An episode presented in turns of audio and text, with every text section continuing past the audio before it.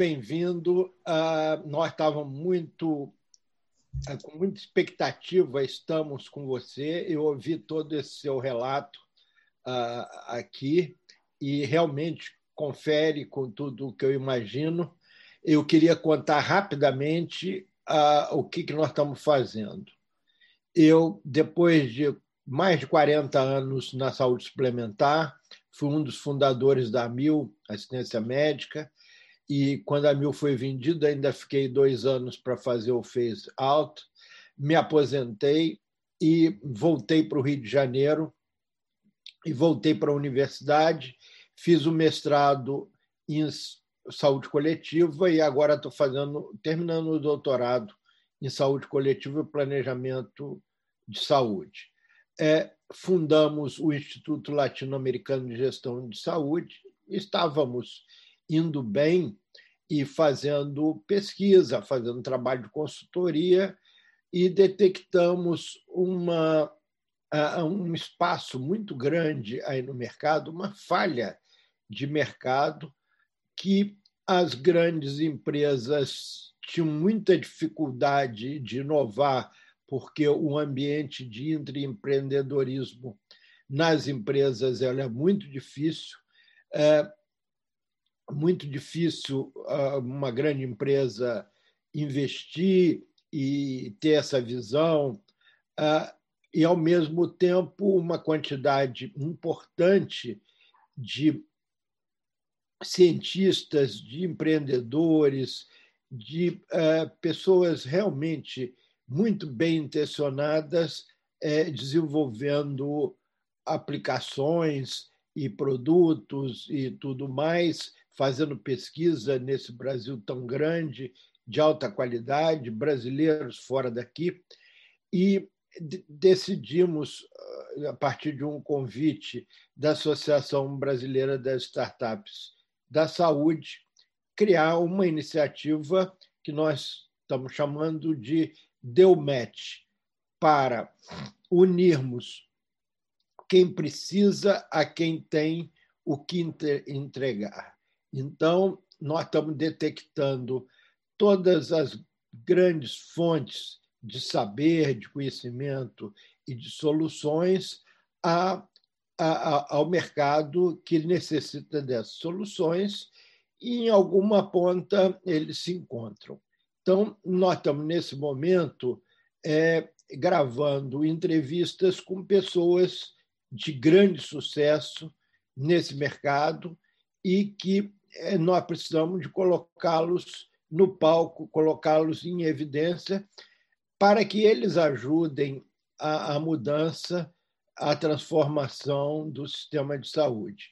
Então, eu, em geral, não sou entrevistador, mas com você eu quero já começar a te entrevistar. É como você vê a adoção das terapias, é, uma vez que depende de. Você comentou da sua já conhecimento com a Anvisa e tudo, mas de Conitec e de ANS, para que autorizem o uso dessa tecnologia. E, por outro lado, como orientar os médicos a fazer o melhor diagnóstico para aplicar essa tecnologia e como esse médico pode prescrever isso. Porque, na minha visão, é fundamental a escala. Porque se você não tiver escala, você não paga o investimento da pesquisa e desenvolvimento e, e morre com o seu projeto. Então, uhum. é, e essa questão, vou colocar mais uma pergunta, da terapia é, celular, é, consta que não tem patente e, por isso, ninguém quer investir pela dificuldade de patente acaba sendo só mesmo o público, porque isso não traz retorno financeiro importante. Então. Hugo, por favor, nós temos todo o tempo do mundo, mas não vamos te cansar. Obrigado, Paulo. É, realmente, é, meu foco tem sido produtos de terapias avançadas, ou seja, o que envolve terapia celular, terapia gênica, principalmente, e o Brasil é um novo entrante nesse mercado, né? No, o marco regulatório para esses produtos é, é, do ano passado. Então, as, as resoluções da diretoria colegiada, as RDCs, finalizaram em fevereiro do ano passado é, o que é, essa RDC 338, que permite o registro desses produtos de terapias avançadas. Entrou em vigor em junho do ano passado, então menos de um ano que essa RDC entrou em vigor, e em agosto do ano passado foram registrados os dois primeiros produtos de terapia gênica pela Anvisa no Brasil. É, então, obviamente, agora nós começamos a acompanhar bem de perto o que, que vai acontecer com esses produtos de terapia gênica, de terapia avançada. Eles, eles são é, para doenças raras, tá? Então, não são produtos que têm uma, um mercado em termos de quantidade de pacientes muito grande no mundo. São doenças genéticas raras. Agora, é, um, um, um tema de acesso ao mercado, que é aquele né, desafio que essas terapias têm, obviamente tem a ver com custo-efetividade, primeiramente, né? Então, assim, a primeira terapia que foi é, registrada no, no Brasil é o Luxturna. É para uma doença é, hereditária da retina que causa cegueira, né? Uma doença degenerativa genética. Existe essa, essa, essa essa terapia hoje disponível, com registro, mas no Brasil nós temos um, um órgão chamado CEMED, que é a Câmara de Precificação de Medicamentos, né? É, que entra logo depois da aprovação da Anvisa, do registro, para precificar, para dar um, um range e um limite ao valor que o Brasil está disposto a pagar. O Brasil e o SUS, o sistema, o sistema de saúde público e colocaram um limite nesse produto de 1,8 milhão, milhão de reais. Para você ter ideia, uma única dose. É uma terapia gênica. É, então, esse é um desafio enorme que esse tipo de terapia, é, que, que é, é muitas vezes a, a, a, cura, muitas vezes é a solução do problema. E, e quando a gente tem um sistema de saúde mundial, não só no Brasil, que está acostumado a pagar um tratamento né, para uma doença crônica, o sistema de saúde está muito acostumado a fazer isso. Então, ele vai pagando pequenas parcelas todo mês, todo ano, por um, por, eh, pelo resto da vida do paciente. Esse tipo de terapia exige, exige repensar o sistema de reembolso, de pagamentos, de financiamento para esse tipo de terapia, porque é uma infusão que é curativa. Pelo menos essa é a promessa desse tipo de terapia gênica. São, são é, terapias curativas que corrigem a mutação do gene e geram uma única infusão. Então, é, são desafios que hoje é, o governo está tendo, junto com o Ministério da Saúde, com o Ministério de Ciência e Tecnologia, é, Ministério da Economia, para poder justificar a entrada desses, desse medicamento, dessa terapia avançada e ter reembolso. Porque sem reembolso, sem uma estratégia de reembolso, não há, não há acesso ao mercado. E aí fica extremamente limitada a penetração para alguns poucos pacientes que podem pagar do próprio bolso, e isso não gera uma, um negócio que seja sustentável. Então, ali, o laboratório que tem o registro pode é, pensar duas vezes se faz sentido manter o registro, se faz sentido ter o Brasil como mercado é, para esse tipo de terapia. Então, são desafios muito grandes, Paulo, que realmente a gente tem que tem que resolver, tem que é, educar, tem que redefinir e repensar os mecanismos de reembolso e de acesso ao mercado. Com certeza um, um enorme desafio, mas nós estamos acompanhando isso não só no Brasil, mas no mundo inteiro. Tá? Estados Unidos, Europa, Japão, que são países que já têm é, muitos mais produtos desse tipo e já com reembolso, inclusive já com incorporação nos, na saúde suplementar, onde os planos de saúde já reembolsam isso. Tá? Então, eu vou ainda fazer uma segunda pergunta, Hugo, é que, dado que há possibilidade de reembolso, como os médicos podem fazer o diagnóstico dessas doenças?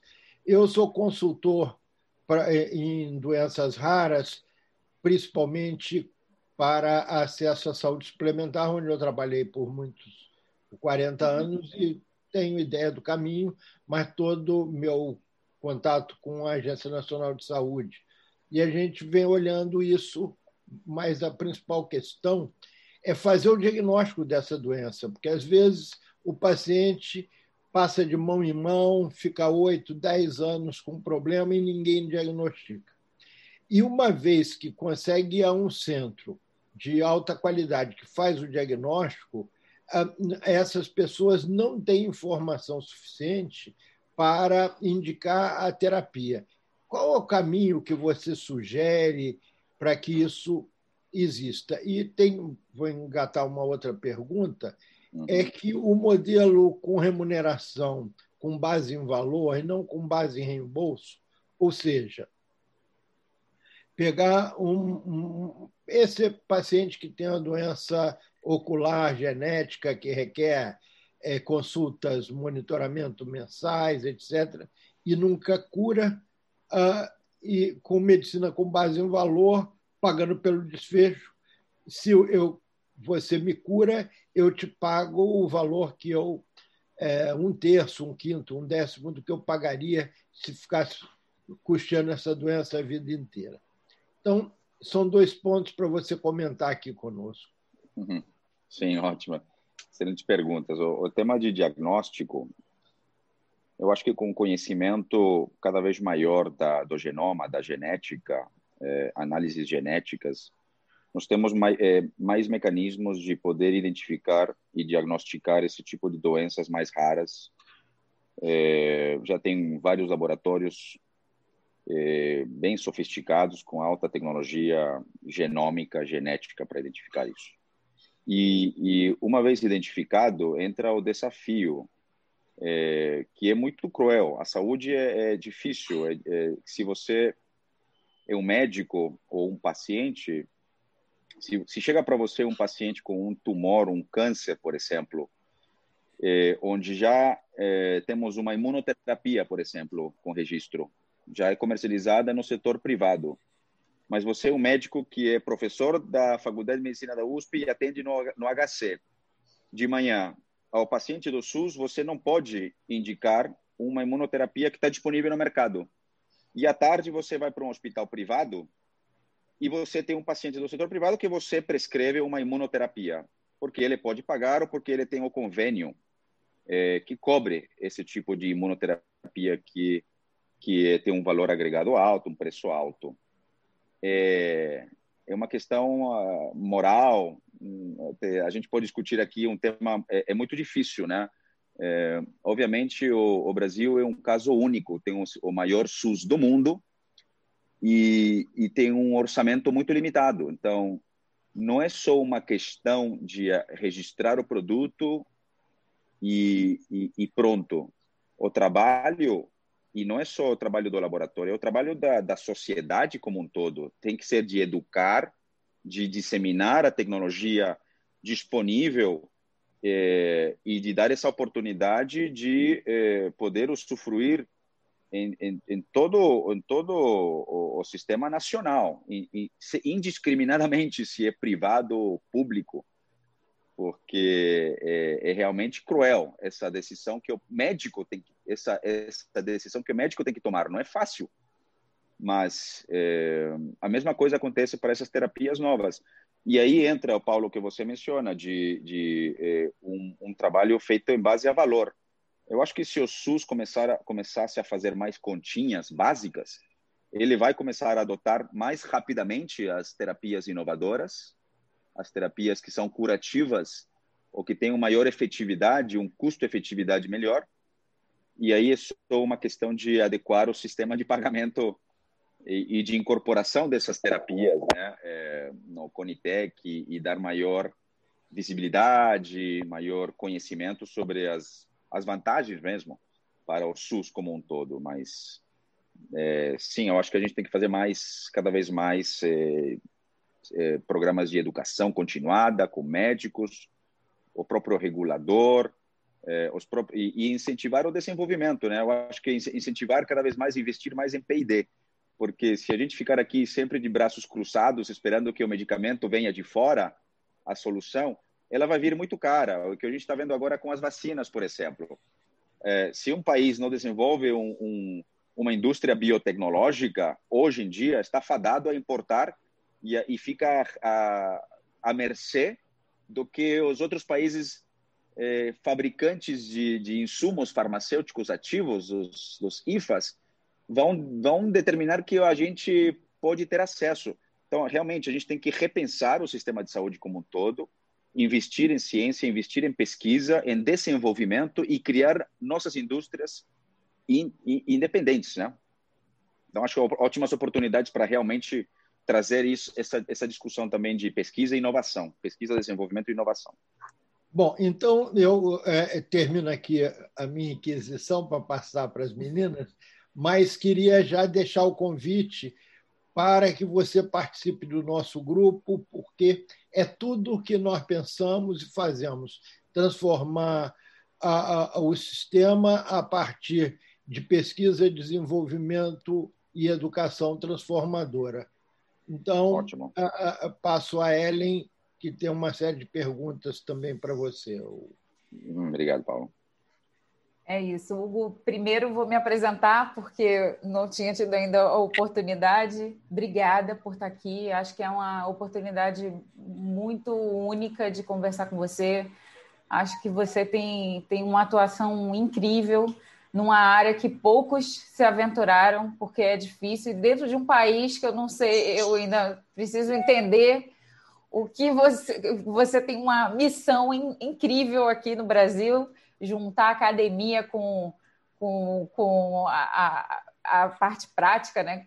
pegar projetos científicos e transformar em algo que realmente funcione, e eu acho isso um desafio enorme.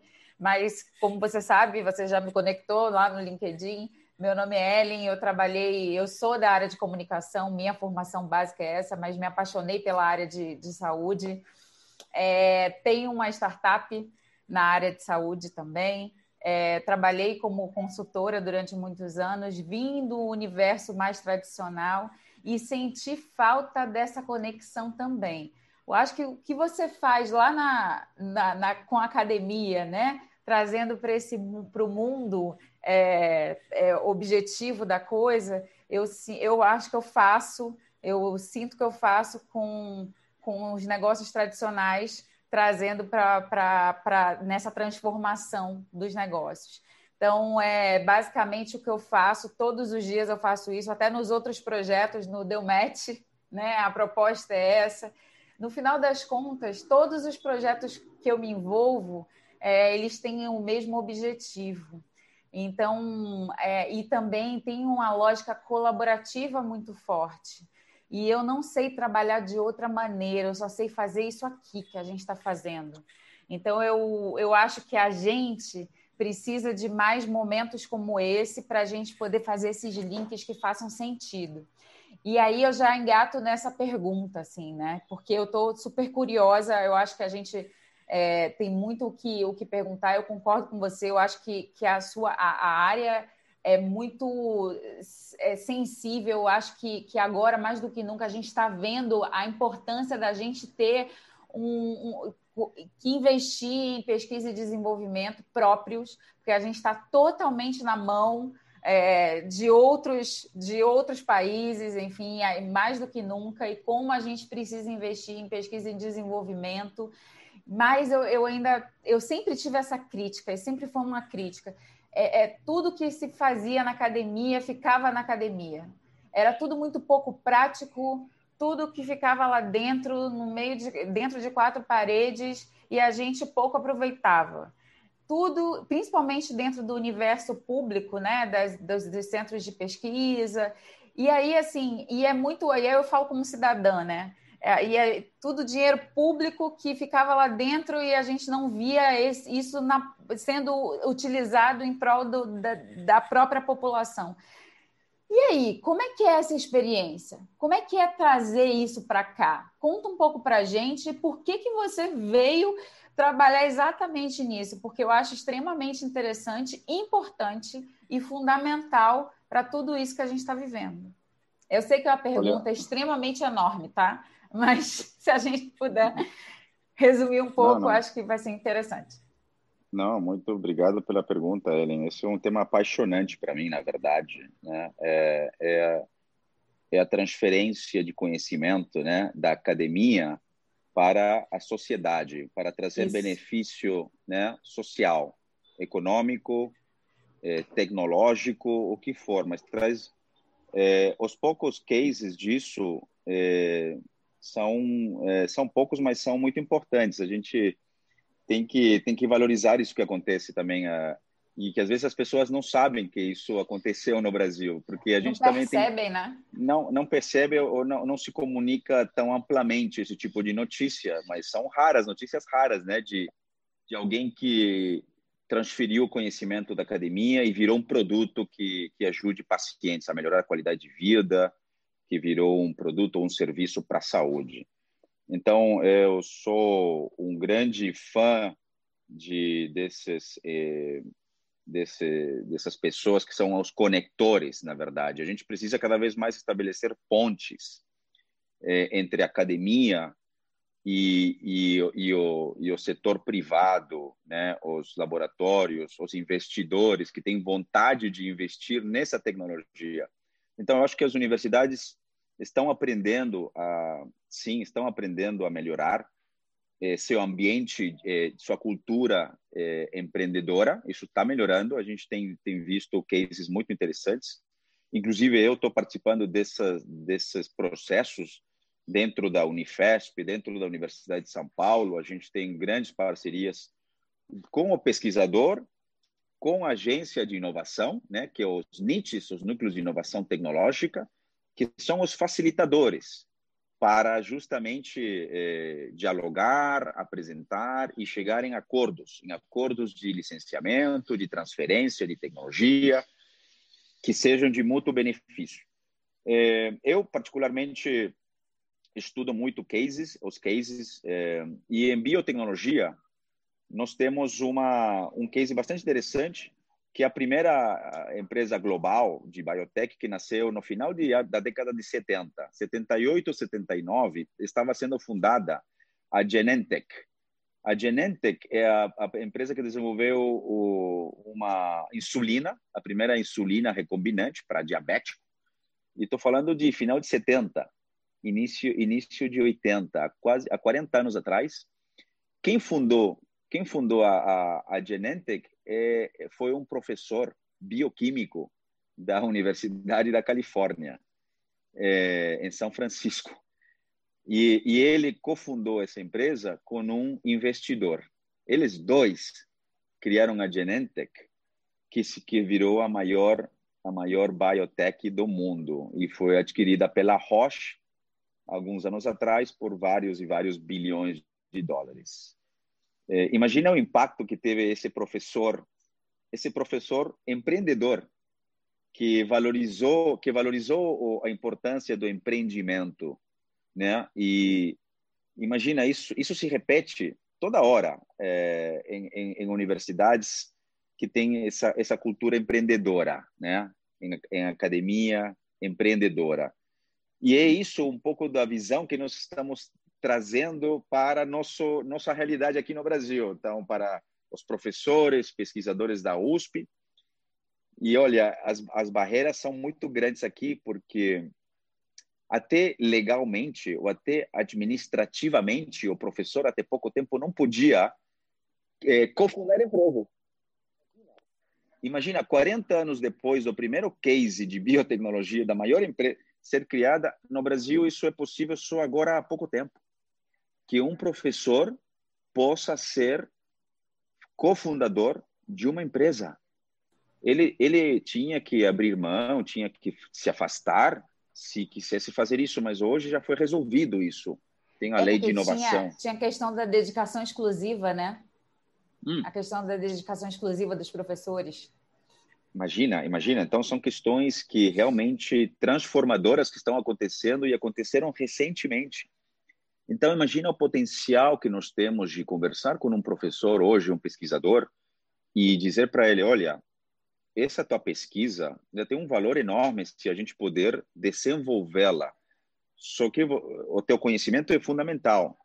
é, tua participação e contribuição é fundamental e tem e tem interesse de investidores, de laboratórios, de transferir essa tecnologia e desenvolvê-la. E você pode, se você quiser, ser um cofundador e um empreendedor. Essas, esses, esses tipos de pessoas são muito raras ainda no mundo, não só no Brasil, no mundo são raras, mas graças a esse tipo de professor empreendedor, pesquisador empreendedor na academia, é que nós temos as, as primeiras vacinas, por exemplo, da Covid-19. Essas, a Moderna, que nasceu da, de Harvard, a tecnologia, a empresa nasceu de Harvard, ela, ela tem alguns professores cofundadores.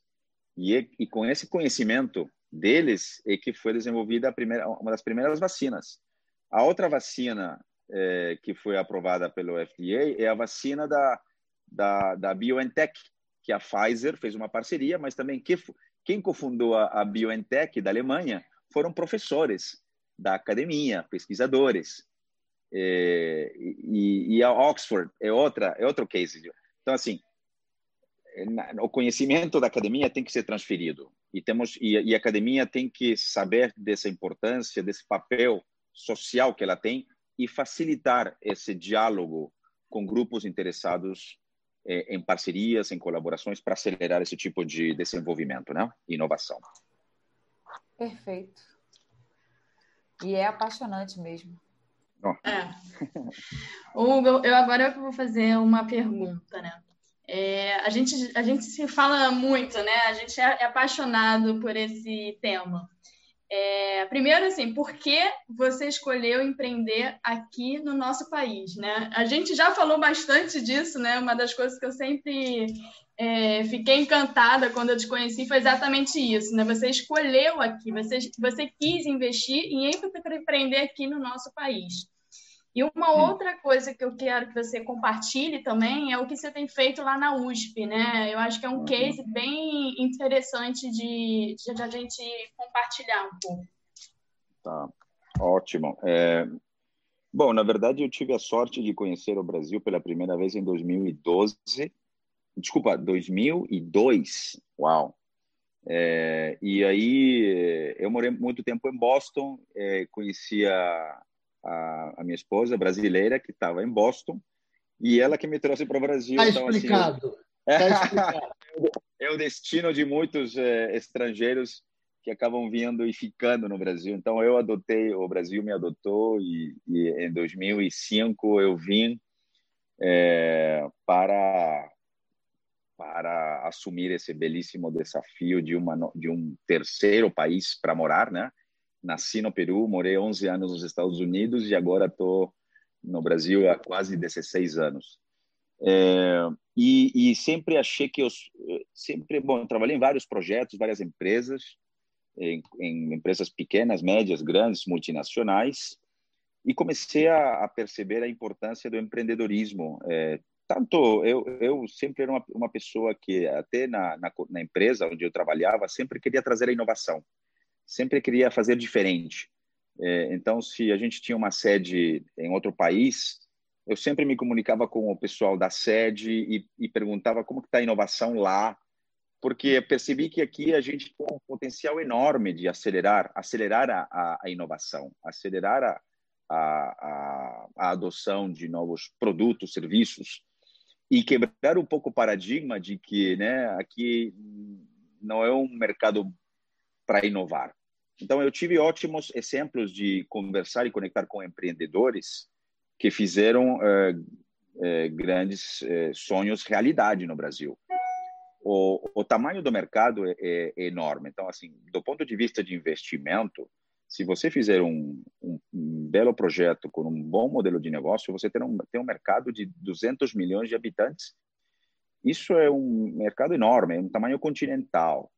Agora, é, o empreendimento é uma questão que eu fui desenvolvendo um carinho e um gosto por isso. É, obviamente, eu quebrei a cara, não foi tudo sucesso. De, os prime o primeiro empreendimento que eu tive não deu muito certo, mas me ensinou muito, aprendi muito dos erros. É, então, acho que cada vez mais a gente aprende é, dos erros e, e, e, o fato de, de viver num país é, tamanho Brasil, tamanho desafio, é, me, me, fez com que é, ficasse mais mais interessado em empreender. E, e realmente tive essa oportunidade de, de, de, de, empreender, criar as empresas com base em biotecnologia, uma coisa extremamente complexa. Eu tive que mergulhar, eh, me, eu sou meio autodidata, então fui atrás de conhecimento, é, fui atrás é, de educação, congressos, viajei para vários países, conectei com pessoas e, e finalmente decidi que estava na hora, tomei essa decisão de empreender em biotecnologia e, e, as pessoas começaram a ouvir, de repente, começaram a se interessar e, e, a, e acreditar e a investir. Então, é ali quando uma coisa chama a outra e aí começamos a criar esses ecossistemas de inovação em biotecnologia. É, chegou investimento, chegaram os primeiros projetos, pesquisa sendo transformada em produto, chegando ao paciente, é, testando coisas na faculdade de medicina, no Hospital de Clínicas. Hoje a gente tem parcerias com hospitais privados também, o Hospital Alemão Oswaldo Cruz. A gente está testando um medicamento de terapia avançada em Covid-19. Então, é, são, são é, projetos que tra trazem um, um, uma alimentam a alma, porque o impacto é, de saúde é muito forte, né? Você testar um produto pela primeira vez no mundo, num paciente é, que precisa disso, isso isso não tem preço. Então, assim, é, é, é uma, uma satisfação enorme poder participar desse desenvolvimento. É, na USP é um case sensacional. Na verdade, o case está em construção, tá? É um case em construção, mas nós temos um, um ótimo, uma ótima relação com a agência USP de inovação, a USPIN, com os próprios pesquisadores, os grupos de pesquisa é, dentro da USP, que tem nos, que tem me recebido e nos recebido bastante bem. Então, a USP está passando por um processo de transformação muito grande também agora, é, para melhorar o seu ecossistema de empreendedorismo acadêmico, trazendo investidores, trazendo laboratórios, facilitando essa transferência de tecnologia, de propriedade intelectual e de conhecimento. Então, esse processo está, está, está acontecendo agora é, e estamos bastante animados porque, fazendo o primeiro case, isso vai servir como modelo para criar novos, novos outros cases similares. Tá? o, o, o, o, mais difícil é o primeiro filho, o, o, primeiro case. Depois, com certeza, vão vir outros pegando pegando carona e, e utilizando esses modelos novos, inovadores que a gente está criando dentro da, da, academia. Você fala muito de São Paulo, né, Hugo? Mas, mas tem algum outro lugar no Brasil ou alguns outros lugares, é, talvez Floripa, não sei, Minas, que esteja assim olhando para essa área? Sim, sim. Minas Gerais é um case fantástico. É, eu, conheço, eu, conheço, empreendedores brilhantes que já têm, inclusive, já, já fizeram, é, já se mudaram, estão nasceram em Minas, mas estão hoje em outros países. É, então, assim, acho que Minas Gerais é um belíssimo exemplo, até como o governo, o governo de Minas Gerais tem investido muito, facilitando é, a, constituição de empresas, o investimento mesmo. É, então, acho que Minas é um belíssimo case. E em biotecnologia é um dos maiores cases brasileiros. A Biobras, que é a empresa que fabrica, que foi vendida para uma, uma, um grande laboratório multinacional, ela é de Minas. Ela nasceu de Minas. E realmente Minas é um belíssimo case para ser seguido. E essa, você falou sobre a importância do governo também, do ambiente regulatório como um todo, né? E, e o, o, poder público também ajudar. Era a minha próxima pergunta, que você falou, ah, a USP, e aí a universidade tem ajudado muito, porque não, não, não é só a questão da vontade do, do professor empreendedor ter essa característica, isso também, isso é fundamental, óbvio mas você tem que ter um ambiente que te empurre para isso, né? Que te leve para isso, porque no, o Brasil já é complexo demais. E aí você dentro de uma universidade pública é muito mais complexo por todas as razões. Porque para você conseguir um financiamento existe uma, uma, uma questão extremamente burocrática, enfim, tem tem muitas questões.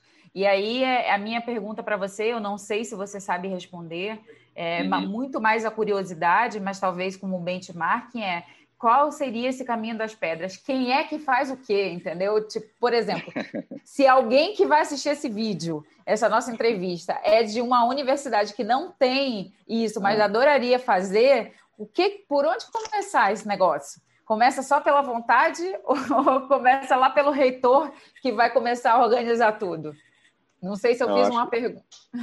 Vai lá. Sim, sim, a tua pergunta é muito boa. Eu acho que não, não tem uma, uma fórmula única. Cada universidade tem suas peculiaridades, tem sua uhum. cultura.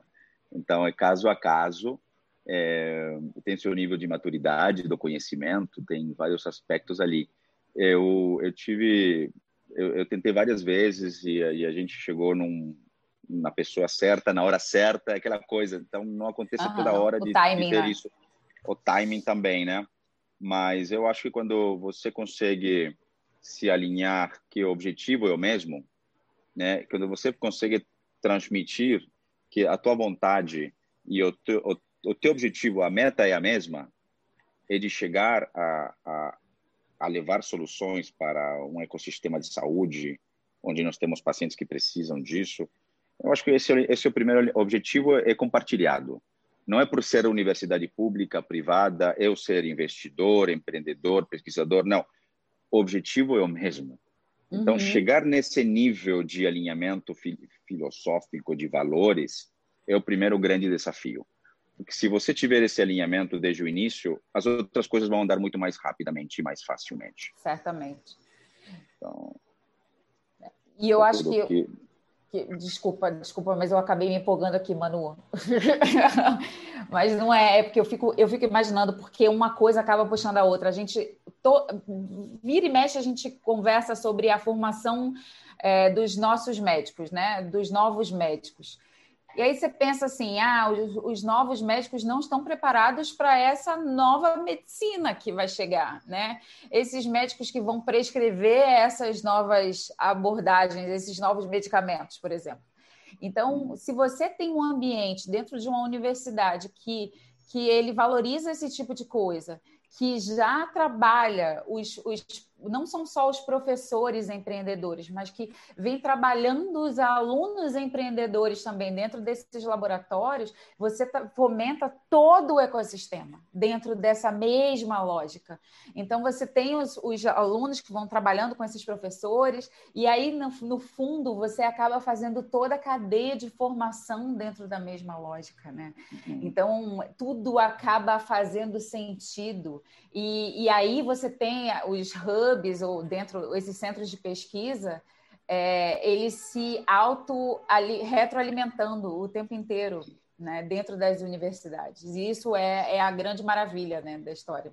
Com certeza, você entra num ciclo é, virtuoso. Exato, exatamente. Hugo você, Hugo, você tem algum case é, utilizando a inteligência artificial é, no diagnóstico e no desenvolvimento das terapias gênicas ou dessas terapias avançadas? Olha, é, eu particularmente não, mas eu sei que isso é uma grande tendência agora de incorporar a inteligência artificial dentro a, inter, a convergência, né, a interação entre entre inteligência artificial e biotecnologia já está acontecendo para eh, acelerar a pesquisa e o desenvolvimento, desde encontrar um alvo específico até todo o diagnóstico. Então, isso já está acontecendo, já tem startups eh, e tem incubadoras até, tem hubs que estão incubando esse tipo de empresa, eh, tem fundos especializados já investindo nesse tipo de, de convergência em, em IT, inteligência artificial e biologia ou biotecnologia. É, é uma belíssima tendência, sim e, e, e, as, e, as, tecnologias vão convergendo, né? Estão convergindo cada vez mais. Mas sim, eu, eu, eu tenho, eu conheço de algumas empresas que estão fazendo isso, sim.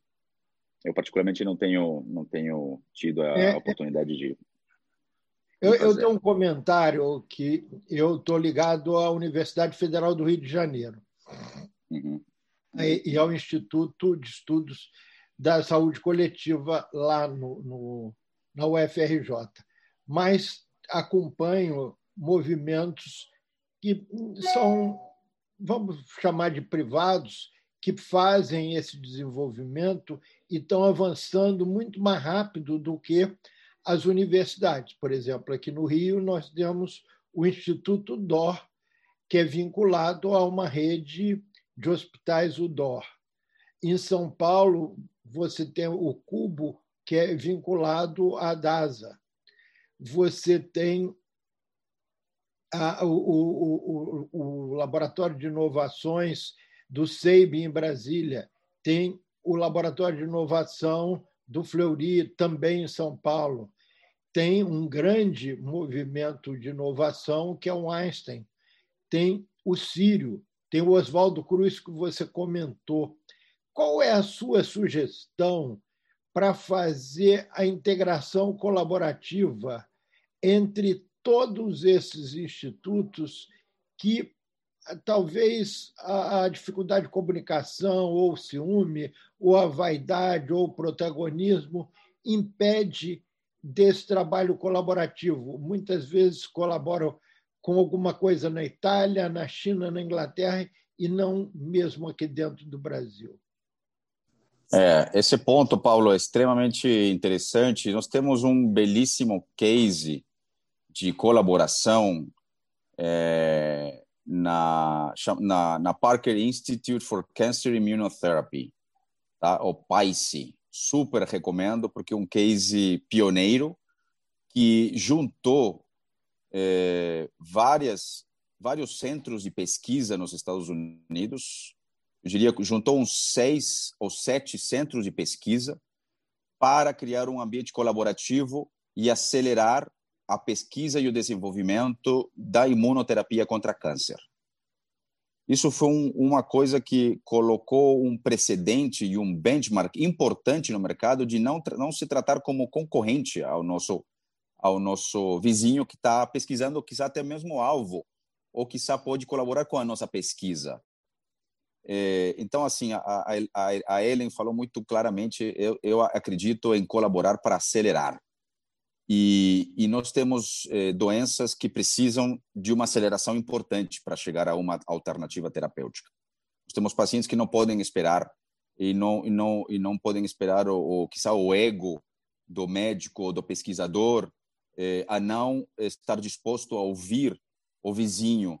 Então, assim, eh, você vê exemplos dia a dia de colaborações entre empresas que você acha que são concorrentes.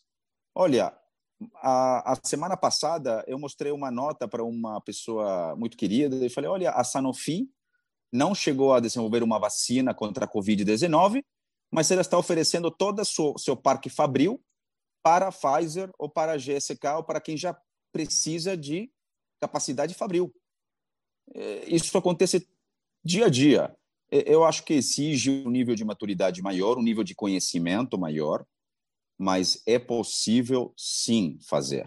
Tá? A Eretz Bio com certeza teria interesse em, em colaborar, em, em, compartilhar e em se alavancar um ao outro com a, o IDOR.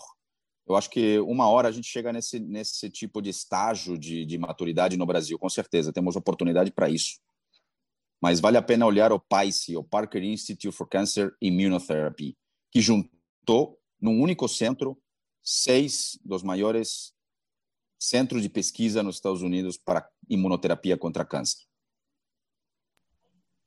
Muito bom, Hugo. É, a gente sabe que existe algumas, alguns um projeto muito de educação, né? Como que eu estimulo o cientista né, a fazer da, da, bancada até a comercialização. Quais são os, uhum. os desafios né, que ele encontra para ter esse incentivo? Porque a gente sabe que a gente perde muito, né? O Brasil perde muito. Ou ele vai para fora, ou fica só ali não. dentro e a gente não ganha nada, né? Então, assim, qual é a sua visão sobre isso? O que, qual a dica é, são... que você dá, né? Olha, nós temos eh, que fazer um belíssimo esforço de comunicação, acho que é isso importante, de, de disseminação, divulgação, é, de mapeamento de tecnologias que estão prontas para serem transferidas. Não há, não há uma plataforma única que, que, que a gente possa procurar ciência ou tecnologia. Está bem disperso isso, até dentro das próprias universidades, cada cada laboratório, cada grupo de pesquisa tem suas próprias ferramentas para divulgar isso.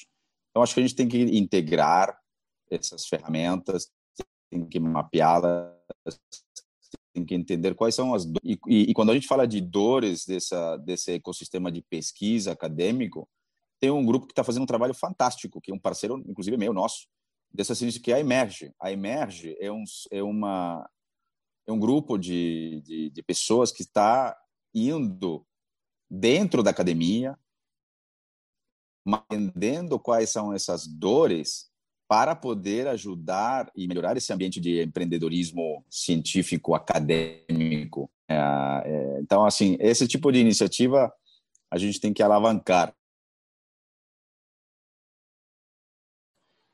E aí, a minha. Gente, vocês estão Oi, aí? eu tô aqui, acho que ele travou aqui. Acho que o Hugo travou. O Hugo congelou. Só um segundinho, não sei se minha ah, conexão... Já voltou, já voltou. Voltou.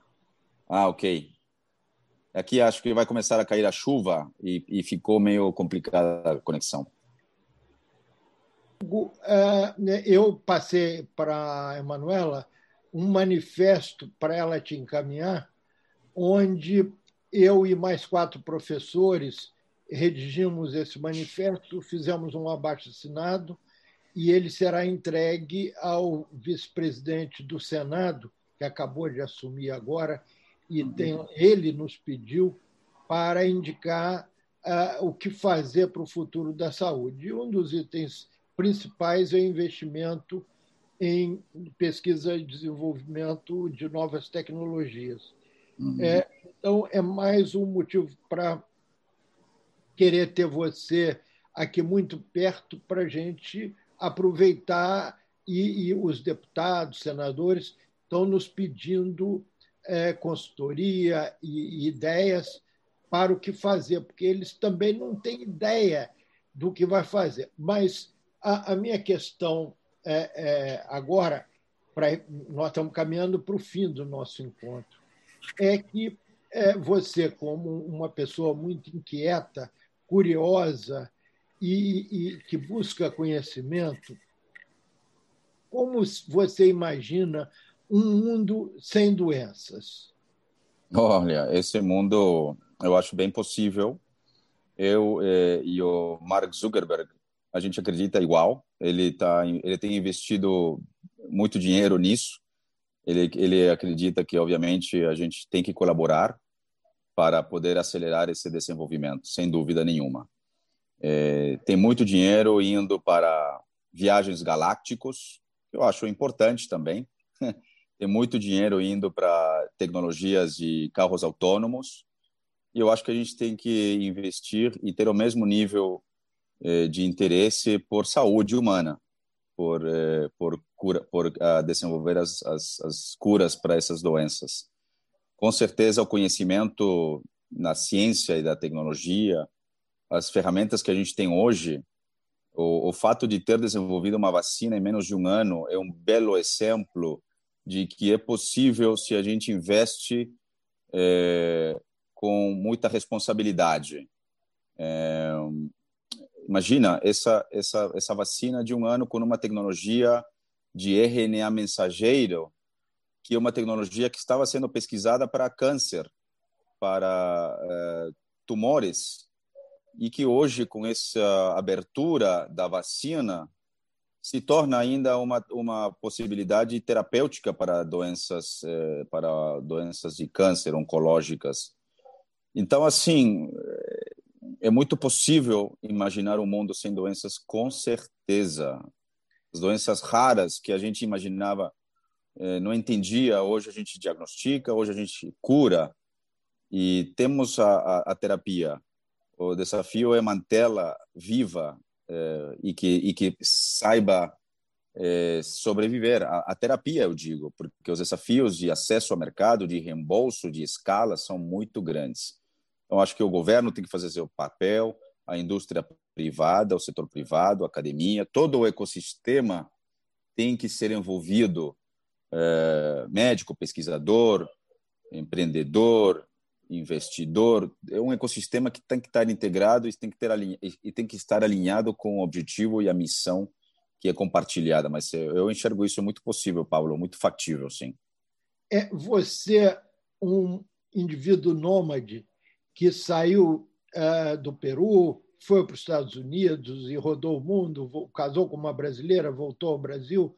É, e na história do mundo são os nômades é, e não os sedentários que fazem toda a evolução, toda a transformação.